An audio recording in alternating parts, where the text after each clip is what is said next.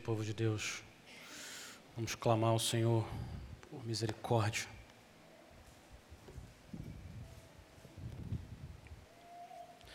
Senhor, a gente acabou de cantar, pedindo que o Senhor fale a nós através da tua palavra bendita, poderosa, eterna, que vai prevalecer. Senhor, a gente pede para o Senhor nos mostrar a grandeza do nosso pecado e a maravilhosa, imensa grandeza da tua graça. Onde abundou o pecado, superabundou a graça. Senhor, nos mostra como em Cristo nós podemos ser lavados, perdoados, tornados teus filhos. Nós oramos para a glória do teu nome, para o bem da igreja. Em nome de Jesus, amém. Amém. Uma das experiências mais doces que a gente pode ter nessa vida é a experiência de sermos perdoados. Todos nós aqui já provamos desse mel espiritual para a alma.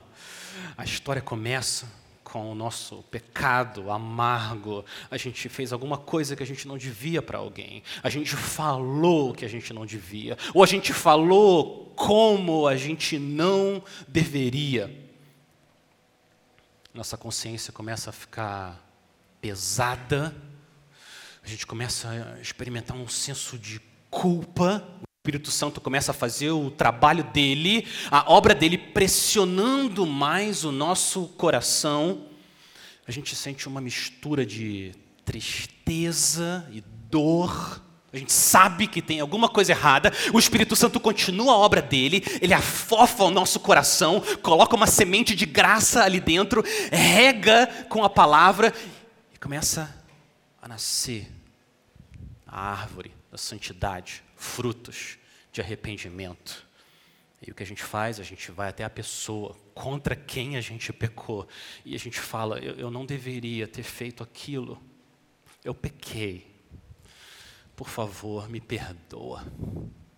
E a outra pessoa, ou sorrindo de alegria, ou chorando de alegria, dependendo da personalidade dela, ela abraça você e fala: Claro, Claro, você está perdoado. Essa é uma experiência doce, mas ainda mais doce. Ainda tem mais açúcar celestial quando você ouve, você está perdoado, não de alguém aqui na terra, mas do seu Pai que está nos céus. O Senhor disse: Quanto o Oriente está longe do Ocidente, assim eu afasto de vocês as suas transgressões. E Deus perdoa você o seu pecado. Nosso espírito elevado, nossa consciência lavada. A gente fica livre, livre do senso de culpa e livre para correr a corrida da fé. O que Jesus está dizendo nessa passagem é que se a gente já experimentou e continua experimentando o sabor doce do perdão que Ele deu a nós em Cristo, esse provar transforma a gente de uma forma que nós nos tornamos pessoas perdoadoras, compassivas. Olha o que Jesus está fazendo aqui. Ele tinha acabado de falar no trecho anterior sobre como a gente deve lidar com as ovelhas que estão se afastando, se desgarrando do Senhor. No versículo 15, ele, ele, começa a falar do plano de amor de ir atrás delas. E no versículo 15, ele dá o primeiro passo. O primeiro passo que Jesus deu foi: se o seu irmão pecar contra você, vá e repreenda-o em particular. Se ele ouvir, você ganhou o seu irmão. E o Senhor Jesus continua com os outros passos. Mas quando Pedro ouve esse passo, vem na mente dele uma pergunta, que é a pergunta do início da passagem, versículo 21. Pedro aproximou-se, aproximando-se de Jesus, ele pergunta para Jesus: Senhor, até quantas vezes meu irmão pecará contra mim que eu lhe perdoe? Até sete vezes? Então, Pedro agora tem uma pergunta. Tá bom, eu vou até o meu irmão e ele se arrepende. Até quando eu tenho que ficar fazendo esse primeiro passo? Existe um limite? Até quando eu tenho que continuar perdoando o meu irmão? E o palpite dele, ele acha que foi gracioso. Até sete vezes. Pedro acha que está sendo gracioso. Vem o Senhor Jesus e multiplica por 70 a graça de Pedro. Versículo 22, o Senhor fala: Não digo a você que perdoe até sete vezes, mas até 70 vezes sete. Jesus não está falando de matemática. Não, não é 70 vezes 7, 490, não é esse o ponto. O Kaique às vezes faz isso comigo.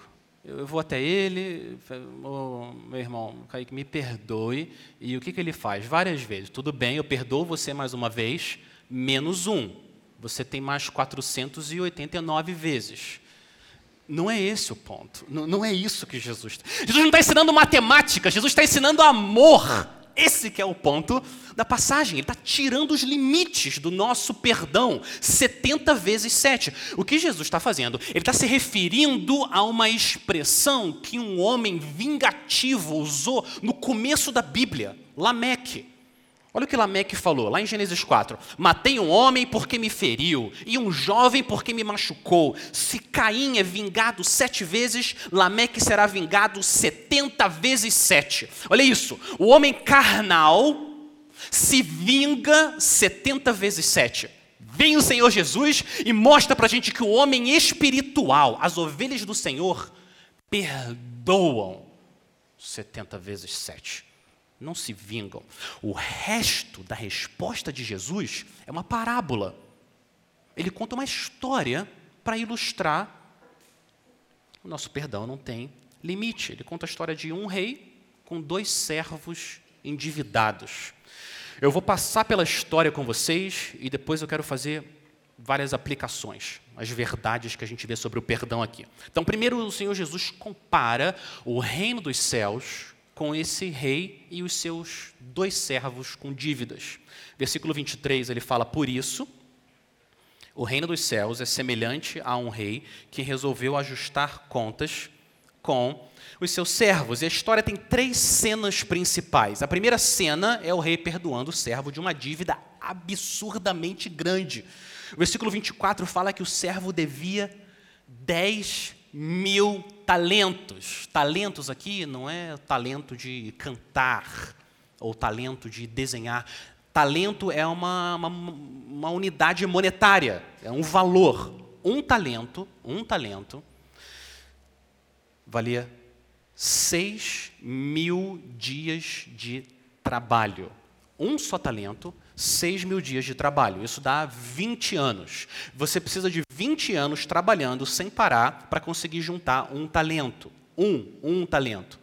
Mas essa não é a dívida do servo. Olha o versículo 24 de novo. Passando a fazê-lo, trouxeram-lhe um que devia, que lhe devia 10 mil, 10 mil talentos. Você que é bom de matemática, isso dá 200 mil anos trabalhando para você juntar 10 mil talentos. Eu sei que o assunto aqui é amor, não é matemática, mas para ter uma ideia do tamanho da dívida e do amor do rei, uma pessoa que ganha 150 reais por dia, em 200 mil anos ela juntaria 9 bilhões de reais. Então esse é o tamanho da dívida desse servo. 9 bi, bilhões de reais. Jesus está usando um número absurdamente grande para dizer que a dívida era impossível, impossível de ser paga. Versículo 25. Não tendo ele, porém, com o que pagar. É claro, quem que tem 9 bilhões? O senhor desse servo ordenou que fossem vendidos ele, a mulher, os filhos e tudo o que ele possuía. Que assim a dívida fosse paga. Então o rei confisca tudo o que ele tem, todos os bens, a família trabalha para o rei por toda a vida para compensar a dívida. Então o servo vai desesperado até o rei, no versículo 26. Desesperado, ele cai aos pés do rei e implora: tenha paciência comigo e pagarei tudo ao Senhor. A única alternativa que o rei tem, que desculpa, que o servo tem, é implorar por misericórdia. E a reação do rei é impressionante. Olha o versículo 27. Olha o que o rei faz. E o Senhor, daquele servo, compadecendo-se, mandou embora e perdoou-lhe a dívida. Graça! Isso é graça! O rei não só teve paciência, esperou ele juntar o dinheiro para pagar, o rei sabia que a dívida era impossível. 200 mil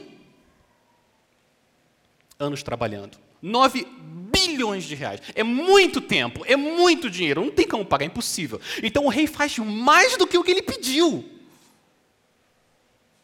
Eu perdoo a dívida, acabou. Não existe mais dívida entre você e eu. E começa a segunda cena. Agora, a segunda parte dessa história gera uma revolta no nosso coração. Toda vez que a gente ouve ou lê, dá uma revolta no nosso coração. Essa segunda cena, em que o servo perdoado não perdoa o outro servo. Versículo 28, saindo, porém, aquele servo encontrou um dos seus conservos, um companheiro dele, que lhe devia 100 denários. denários. Os 100 denários são 100 dias de trabalho. Isso são 100 denários. Então, se a gente continua ganhando 150 reais por mês, daria 15 mil. 15 mil, tudo bem. Ele acabou de ser perdoado de uma dívida de 9 bilhões. Ele sai e encontra alguém que deve 15 mil. 9 bilhões, 15 mil. O que, que ele faz? A segunda parte do versículo 28. Agarrando, começou a sufocá-lo, dizendo: Pague-me o que você me deve. Que servo mau, ingrato, coração duro capaz de perdoar uma dívida absurdamente menor. 15 mil é dinheiro. É dívida. Mas não é nada, nada. Perto de 9 bilhões é uma gota no mar. É um grãozinho de areia na praia. Servo ingrato. Versículo 29. Então, seu companheiro, seu conservo, caindo aos pés dele, pedia: Tenha paciência comigo e pagarei tudo a você. Olha isso, ele faz o mesmo pedido que o próprio servo tinha feito para o rei. O mesmo pedido, do versículo 26, o mesmo pedido: Tenha paciência comigo e pagarei tudo ao Senhor. O mesmo pedido, agora sim, agora o servo vai ter compaixão. É claro que ele vai ter compaixão. Ele acabou de ser perdoado de uma dívida enorme. Ele vai se compadecer, ele vai perdoar também. É claro que ele vai. Versículo 30. Ele, porém, não quis. Ingrato, que coração duro. Pelo contrário, foi e o lançou na prisão até que saudasse a dívida. O rei não gostou nada, nada dessa atitude desse servo ingrato que não demonstrou misericórdia. A terceira cena, a partir do versículo 31. Olha o que acontece. Vendo os seus companheiros o que havia acontecido, ficaram muito tristes e foram relatar ao seu senhor tudo o que havia acontecido. Então o senhor, chamando aquele servo, lhe disse: Servo malvado, eu lhe perdoei aquela dívida toda, porque você me implorou. Será que você também não deveria ter compaixão do seu conservo, assim como eu tive compaixão de você? É claro que ele deveria, claro mas ele não teve. Versículo 34. Indignando-se, o Senhor entregou aquele servo aos carrascos, até que lhe pagasse toda a dívida. Diante de tanta dureza do coração daquele servo, o Senhor, o rei, retira a misericórdia e lança ele também na prisão. Em vez de receber graça, ele recebeu justiça. Agora Jesus liga a história da parábola com a nossa história. Versículo 25. Desculpa, 35. Assim, também o meu Pai, Deus, que está no céu, fará com vocês, se do íntimo não perdoarem cada um a seu irmão. Então fica claro que Jesus contando essa história, nessa parábola, o rei, o Senhor, é Deus. Nós somos o primeiro servo que implorou aquela dívida enorme e foi perdoado, e o companheiro, o conservo, são os nossos irmãos, todas as outras pessoas. E Jesus está dizendo que se a gente não agir com misericórdia, se a gente também não perdoa as outras pessoas, ele está dizendo que Deus vai agir com justiça com a gente e não com compaixão. Se essa é a atitude do nosso coração, Jesus diz: esperem somente condenação, não salvação. Eu quero fazer agora então ele estar algumas verdades. Primeiro, vamos ficar na primeira cena. Quatro verdades dessa primeira cena que nos ajudam a perceber a grandeza, a grandeza da misericórdia de Deus. Primeira verdade é que a nossa dívida com Deus, a nossa dívida com Deus, é impagável, impagável. A nossa dívida espiritual que a gente contraiu por causa do nosso pecado contra Deus é impossível de pagar, impossível. Quem de nós tem 9 bilhões para pagar para o rei? A dívida financeira do servo é a nossa dívida. Nem 200 mil anos de boas obras, sem parar, são capazes de pagar a nossa dívida. Salmo 49, 7 diz: Ao irmão, verdadeiramente ninguém o pode remir, nem pagar por ele a Deus o seu resgate, pois a redenção da alma deles é caríssima, caríssima, nada nesse mundo pode pagar. E essa precisa ser a primeira verdade para a gente, precisa ser a primeira. Esse é o primeiro passo para a gente ir em direção ao perdão e à graça de Deus em Cristo. A gente precisa estar convencido da nossa completa incapacidade de pagar a nossa dívida para Deus, até o último centímetro da nossa alma. Porque enquanto isso não acontecer, a gente vai tentar conseguir algum trocado alguma boa obra de trocado para mostrar para Deus. A gente tem que estar tá convencido. A minha dívida é impossível de ser paga contra o rei. Essa convicção dessa incapacidade que vai fazer a gente desistir da nossa gota de bondade e vai fazer a gente correr e mergulhar no oceano da bondade de Deus. Esse precisa ser o primeiro passo. Nossa falência espiritual. Mas a segunda verdade não só nossa dívida é impagável, como, verdade número dois, nós estamos completamente dependentes da misericórdia de Deus. Nós somos completamente dependentes da misericórdia de Deus. Não há nada, nada que a gente possa fazer, a não ser o que o servo fez. Quando ele caiu aos pés do rei e implorou: tem paciência comigo, tem misericórdia de mim, eu me perdoa, eu vou pagar. Deus é livre para perdoar a dívida, e Deus é livre para exigir o pagamento. Se ele quer executar justiça e nos condenar, ele é santo, ele é justo. Se ele quer perdoar a dívida, ele é o rei, ele pode. Deus não tem nenhuma obrigação de perdoar ninguém, como o Senhor não tinha obrigação de perdoar o servo que implorou. Rebeca, a esposa de Isaac, ficou grávida de gêmeos. E Deus disse: Amei Jacó porém desprezei Esaú. Eles não tinham feito nada, eles não tinham nascido, não tinham feito nenhuma obra. E Deus falou: esse eu amei e vou perdoar, esse não, esse eu vou desprezar. O apóstolo Paulo levanta uma pergunta. Pergunta. Ele, sobre a justiça de Deus, ele já responde a pergunta. Olha o que ele diz. Que diremos então? Que Deus é injusto? Deus é injusto fazendo isso? Eles nem nasceram, não fizeram nada. Deus é injusto? A resposta do apóstolo Paulo é: de modo nenhum.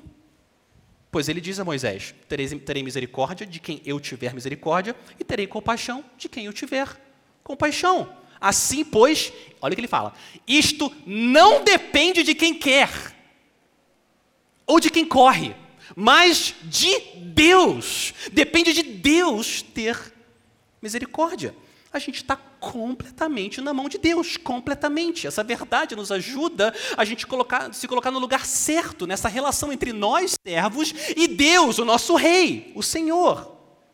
Ele está no trono, Ele está no trono, não nós. Então a gente entra no palácio com reverência, cabeça baixa, implorando, como Esther fez com o rei Assuero. Tem misericórdia uma disposição submissa. Então, essa é a segunda verdade. Nós estamos completamente nas mãos de Deus, completamente dependentes de Deus. Agora, ouve, ouve a terceira verdade. A terceira verdade é que não existe nada mais seguro, não existe nada mais seguro do que ser completamente dependente da misericórdia de Deus. Não tem nada melhor e nada mais seguro no universo do que você ser completamente dependente das mãos de Deus. Deus tem misericórdia de quem Ele quer, Ele tem compaixão de quem Ele quer, não depende de quem quer, depende de Deus querer usar a misericórdia. Depende só de Deus querer usar a misericórdia. Mas sabe o que acontece? Sabe o que acontece? Deus quer, Deus quer usar misericórdia. O Deus da Bíblia é misericordioso. Isso é o Evangelho. Deus quer. O Rei do reino dos céus é compassivo, bondoso, tardio em cirar e grande em misericórdia e fidelidade, que guarda a misericórdia por mil gerações. É o Deus que perdoa, é o Deus que perdoa a maldade, a transgressão e o pecado. Não existe nada mais seguro do que estar completamente nas mãos de um Deus misericordioso. Pecador, endividado, você ouviu isso? Você ouviu o que, que Deus disse sobre Deus? Aquele que nos criou, o Deus dos céus e da terra, ele disse: Ele perdoa a maldade, Ele perdoa pecado, Ele perdoa a transgressão. Esse é o Pai do Senhor Jesus Cristo. Depender completamente da misericórdia de Deus não é um problema. Depender completamente da misericórdia de Deus é a nossa salvação, é a nossa esperança, é a nossa glória. Deus é misericordioso. Então, quando você vai até o rei, você vai até o rei, você entra no palácio, na sala do trono, você vai até o rei, e você implora de novo. Você já fez isso nove bilhões de vezes antes. Jesus vai de novo, 9 bilhões e um, e implora de novo: Senhor, tem paciência, me perdoa de novo. E o que você ouve é o que o servo ouviu no versículo 27. Compadecendo-se, mandou embora e perdoou-lhe a dívida. O coração divino, o coração de Deus é inclinado à compaixão. Então, quando a gente clama por compaixão, ele vem ao nosso encontro. Sempre, quando a gente para de se alimentar do pecado com os porcos, como o filho pródigo estava fazendo, e a gente começa a voltar em direção à casa do pai, ele vem correndo, ele vem correndo na nossa direção, cheio de compaixão.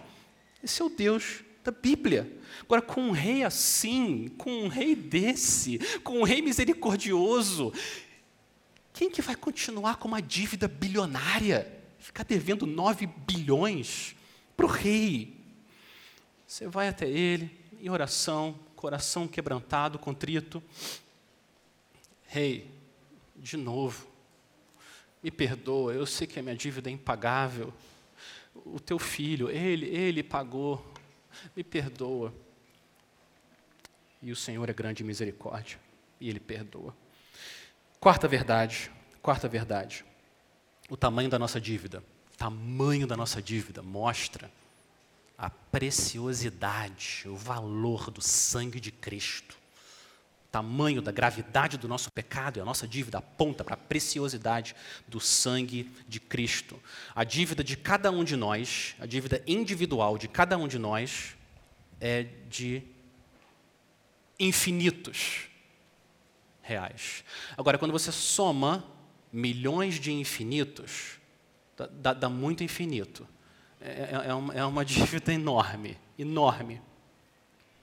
Imagina, qual a dívida que nós acumulamos desde que nossos pais, Adão e Eva, pecaram? Foi uma dívida enorme.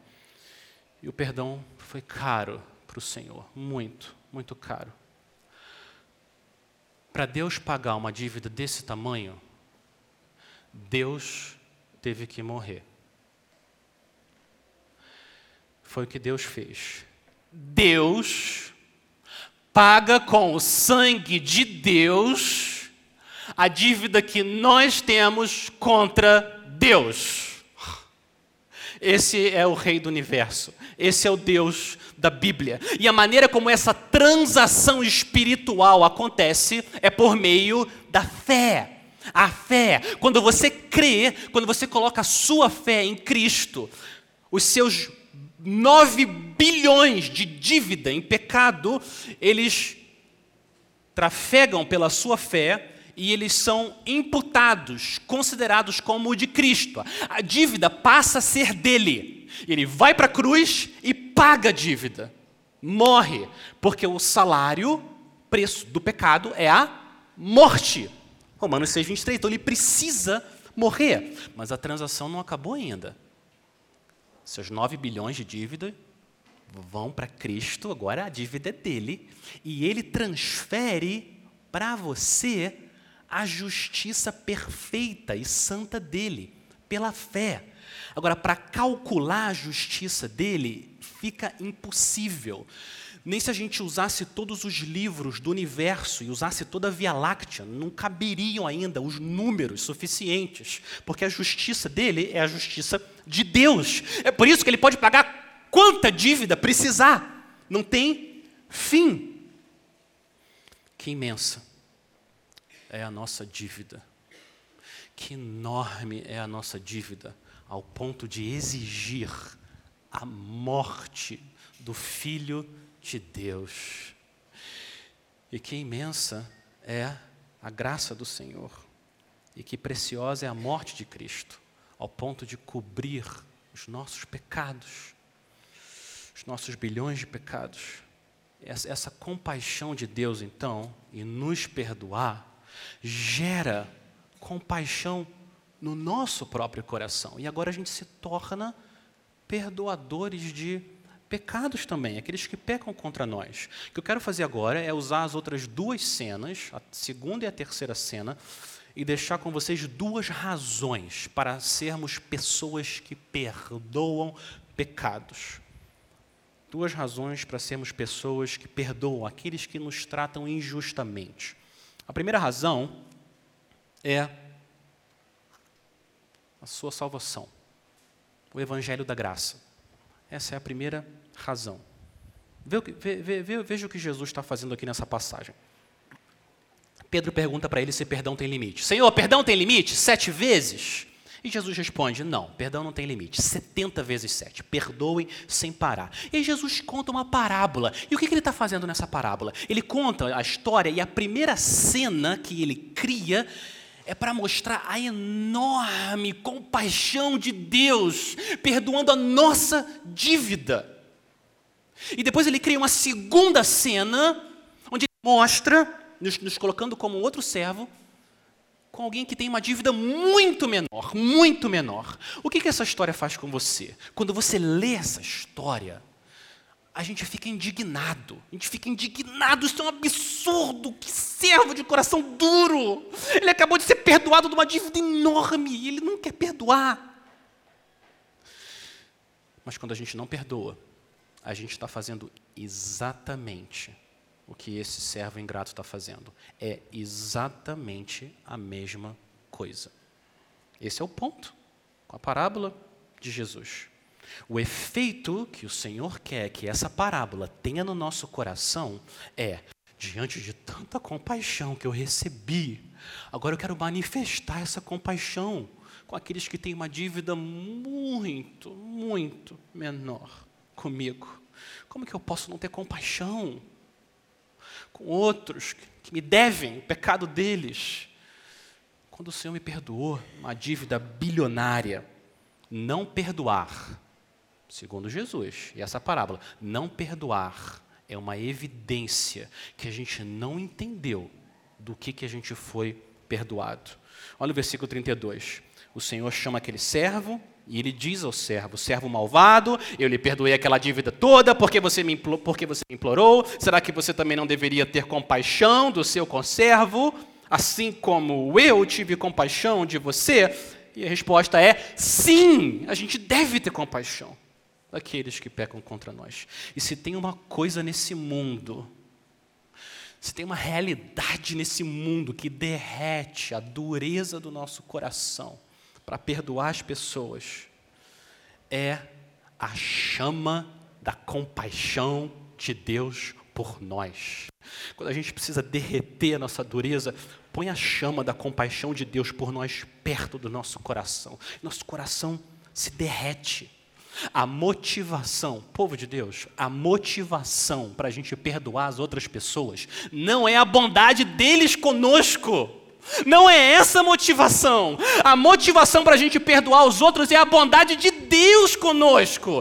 Essa é a nossa motivação. Não a bondade das outras pessoas, a bondade de Deus conosco. E é isso que move a gente a perdoar as pessoas. Então, Quando a minha mente, a minha mente fica passando o filme do que fizeram comigo, e a injustiça, e a ofensa, e como me ofenderam, e como foram injustos, e o filme fica passando na minha mente, que, que a gente faz? Muda de canal. Muda de canal, experimenta mudar de canal. Põe no canal do Calvário. Põe no canal em que fica passando Cristo, o Filho de Deus, sofrendo, pregado, morto no seu lugar por amor a você. E quando você muda de canal, o seu coração muda também. Parece que você fica mais leve, você quase que levita. Vem um senso de paz, se sente amado. E você fica pronto para perdoar as pessoas que pecaram contra você. O caminho para ter um espírito perdoador é você voltar no passado e ver sua dívida bilionária pregada naquela cruz, no Filho de Deus. E assim a gente consegue perdoar as pessoas. A gente não perdoa as pessoas porque elas merecem. Porque nós fomos perdoados e a gente não merecia. Pura graça. Graça. E a gente estende essa graça às outras pessoas. Agora, antes de ir para a segunda razão, para a gente perdoar os outros, eu quero reconhecer um, uma, uma questão importante, é uma realidade importante, que é o seguinte: a dívida dos outros contra nós, ela, ela é bem menor, ela é pequena, mas ela é real, ela é real. Jesus reconhece que pessoas reais praticam pecados reais contra a gente, que dói o nosso coração, corta, fere. Essa dor é real. Jesus reconhece. Todo pecado, sim, é primariamente contra Deus, mas todo pecado também é secundariamente, de verdade, contra nós, quando ele é cometido contra nós. Jesus reconhece isso. A prova que Jesus reconhece é que, olha como ele escolheu colocar a dívida do segundo servo. Ele colocou no versículo 20, 28 100 denários. 100 denários. 15 mil reais, quatro, cinco meses de trabalho. Se Jesus quisesse mostrar que a dívida dos outros não é nada, não existe dívida, não existe nada, ele poderia ter usado uma outra unidade monetária. Na época existia uma moeda de cobre, uma moedinha de cobre, que a viúva pobre pegou duas e colocou lá no templo, essa moedinha de cobre, você tinha que juntar 128 moedinhas dessa para valer um denário. Um denário. 128. Então não é nada. Traduzindo para a nossa unidade, que é um real. Uma moeda de cobre é um real. Jesus podia ter dito isso, versículo 28. Ele poderia ter falado, saindo, porém, aquele servo encontrou um dos seus conservos que lhe devia uma moedinha de cobre. Ele poderia ter falado isso. Mas ele escolheu falar 100 denários. 15 mil reais. Eu entendo a razão porque Jesus fez isso é para mostrar que a, o pecado das outras pessoas contra nós é real e ele gera feridas reais, reais. Mas quando a gente compara bilhões a 15 mil, é muito, muito, muito menor. E eu estou reconhecendo esse ponto aqui porque tem pessoas aqui, aqui agora na igreja, que foram muito, muito, muito machucadas, seriamente machucadas por outras pessoas, de verdade. Todos nós fomos machucados, mas algumas pessoas foram machucadas demais nesse mundo. Eu queria dizer para todos vocês: Cristo reconhece, Cristo sabe o que é ser traído. Cristo sabe o que é ser julgado injustamente. Cristo sabe o que é ser desprezado. Cristo sabe o que é ser abandonado. Ele sabe. Ele reconhece isso. Ele foi desprezado, mais rejeitado entre os homens, homem de dores e que sabe o que é padecer. Isaías 53, 3. Ele sabe. Mas o que o Senhor chama você a fazer é expressar esse espírito perdoador do Evangelho. E você só vai conseguir fazer isso. Você só vai conseguir fazer esse milagre, agir esse milagre na sua vida, se você ficar olhando para a cruz, o canal do Calvário. Senão, a nossa reação natural é querer vingança e ficar com raiva. Mas isso cabe aos ímpios, não aos crentes. Isso não cabe nos crentes. Os crentes não agem assim. Os crentes agem com amor. É uma dívida impagável que o Senhor fez contra nós, Ele pagou essa dívida. A gente também quer agir com compaixão e perdão. Essa é a primeira razão. A primeira razão é o Evangelho, o Evangelho da salvação, a graça que você recebeu. Agora você age com perdão em relação às outras pessoas. Agora, a segunda razão que o Senhor dá para nós sermos perdoadores é o julgamento. A primeira é a salvação. A segunda razão é o julgamento, o dia do julgamento. Porque ele coloca que a penalidade por não perdoar é a punição eterna. Olha o versículo 35. Olha o que ele diz. Assim também o meu Pai, que está no céu, fará com vocês, se do íntimo não perdoarem cada um a seu irmão. Fará com vocês o quê? O que Jesus está se referindo? Olha o versículo anterior. Ele está se referindo ao versículo anterior. E indignando-se, o Senhor entregou aquele servo aos carrascos até que lhe pagasse toda a dívida. Essa é uma ilustração da condenação eterna, um tipo de prisão em que as pessoas que são condenadas nunca saem e passam toda a eternidade sofrendo. Elas nunca são libertadas, um sofrimento indescritível. Jesus fala: esse é o destino daqueles que não perdoam. Quando uma pessoa se arrepende e ela vai até nós e ela pede perdão e nós não perdoamos, Jesus fala de coração, é do íntimo, a palavra é de coração.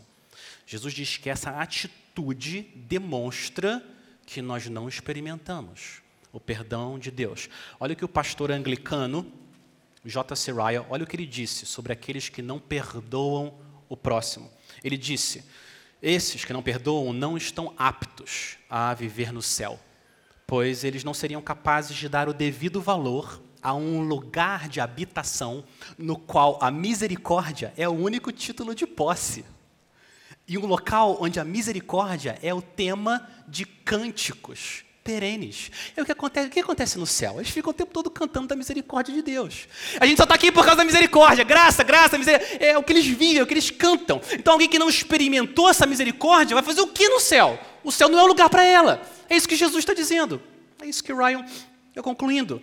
Então, se a gente quer estar com Cristo na glória, se a gente quer estar com Ele na glória, a gente precisa perdoar as ofensas das pessoas nesse mundo. Jesus não trata o perdão como algo opcional. A falta de perdão não é opcional, ele trata como uma evidência necessária da nossa salvação. Como o Senhor Jesus ensinou a gente a orar? Senhor, perdoa os nossos pecados, assim como nós perdoamos a quem nos tem ofendido. Jesus amarrou e deu um laço no perdão de Deus a nós, quando a gente pede, e como nós perdoamos as pessoas aqui nesse mundo. Ele falou, logo depois de ensinar a orar, ele disse: Porque se vocês perdoarem aos outros as ofensas deles, também o Pai de vocês que está no céu perdoará vocês. Se, porém, palavras do Senhor Jesus, se, porém, não perdoarem aos outros as ofensas deles, também o Pai de vocês não perdoará as ofensas de vocês. Primeira motivação é a salvação, a graça. A segunda motivação que Jesus dá é o julgamento, condenação eterna para aqueles que não perdoam, as pessoas que vêm até você e pedem perdão. Mas e se a outra pessoa não se arrependeu? E se a outra pessoa não se arrependeu? E se ela nem veio até você pedir perdão? Ela não se arrependeu e ela nem foi até você pedir perdão. Como que você deve agir nesse caso? Mesmo assim, eu preciso perdoar? Mesmo assim? Bom, a experiência completa de restauração e perdão, ela tem as duas partes. Então, a pessoa precisa vir até você e pedir perdão, e você perdoa aquela pessoa. Essa experiência completa do perdão nessa vida. Mas, mas, mesmo que a pessoa não se arrependa do seu pecado, mesmo que ela não venha até nós pedir perdão, seja porque ela acha que não foi pecado, ou porque ela até sabe que foi pecado, mas o orgulho prende, amarra ela, que não deixa ela ir e pedir perdão, seja qual for a razão, porque ela não peça perdão. Ainda assim, ainda assim, os crentes, os discípulos de Cristo, sempre têm essa disposição do que eu chamo de um espírito perdoador. Você faz o seu lado nessa relação. Você tem um espírito, uma inclinação sempre a perdoar. A nossa postura com quem nos ofendeu não é braços cruzados, cara feia, torcendo para aquela pessoa sofrer nessa vida. Não é assim que os crentes vivem. Os crentes que experimentaram a compaixão de Deus. Não! Isso não é coisa dos discípulos de Cristo. Os crentes ficam de braços abertos, sorrindo você quer dizer, está perdoado, está tá, tá aqui, ó. Você, você, claro, essa sua inclinação, você quer perdoar. E mesmo que a pessoa não venha, ou vire e vá embora, ou finja que não está nada acontecendo, você mantém esse espírito, essa inclinação perdoadora. Por quê? Porque foi assim que o Senhor tratou você, com compaixão com amor. É assim que o cristão vive. Ele recebe o mal, ele troca a moeda, devolve o bem. Ora de verdade, ora de verdade, querendo de verdade que o Senhor abençoe a vida daquela pessoa. Bem-aventurados, felizes os pacificadores, porque serão chamados filhos de Deus. Essa é a descrição do crente. Se nós provamos doce espiritual da compaixão de Deus, se nós ouvimos do Senhor, você está perdoado, a gente pode perdoar os pecados amargos que as pessoas têm contra nós.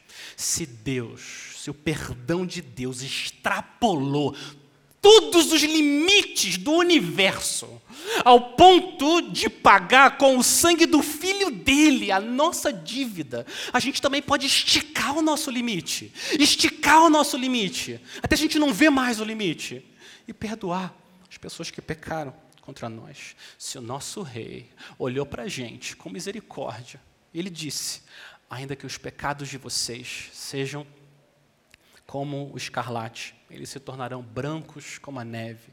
Se o rei disse: Quanto o oriente dista do ocidente, assim eu afasto de vocês as suas transgressões. Então, povo de Deus, povo de Deus, sejam compassivos e bondosos uns para com os outros, perdoando uns aos outros, como também Deus em Cristo perdoou vocês. Vamos orar. Senhor, Espírito Santo, bendito, a gente clama para o Senhor usar a tua palavra para moldar o nosso coração, para que nós sejamos perdoadores de pecados. Senhor, que a gente olhe a nossa dívida bilionária, paga na cruz, no sangue de Cristo, e isso faça a gente perdoar os pecados reais, mas muito, muito, muito menores do que a nossa dívida contra o Senhor. E assim nós vamos manifestar a tua graça nesse mundo, Senhor. O Evangelho. Nós oramos. No nome do Senhor Jesus. Amém.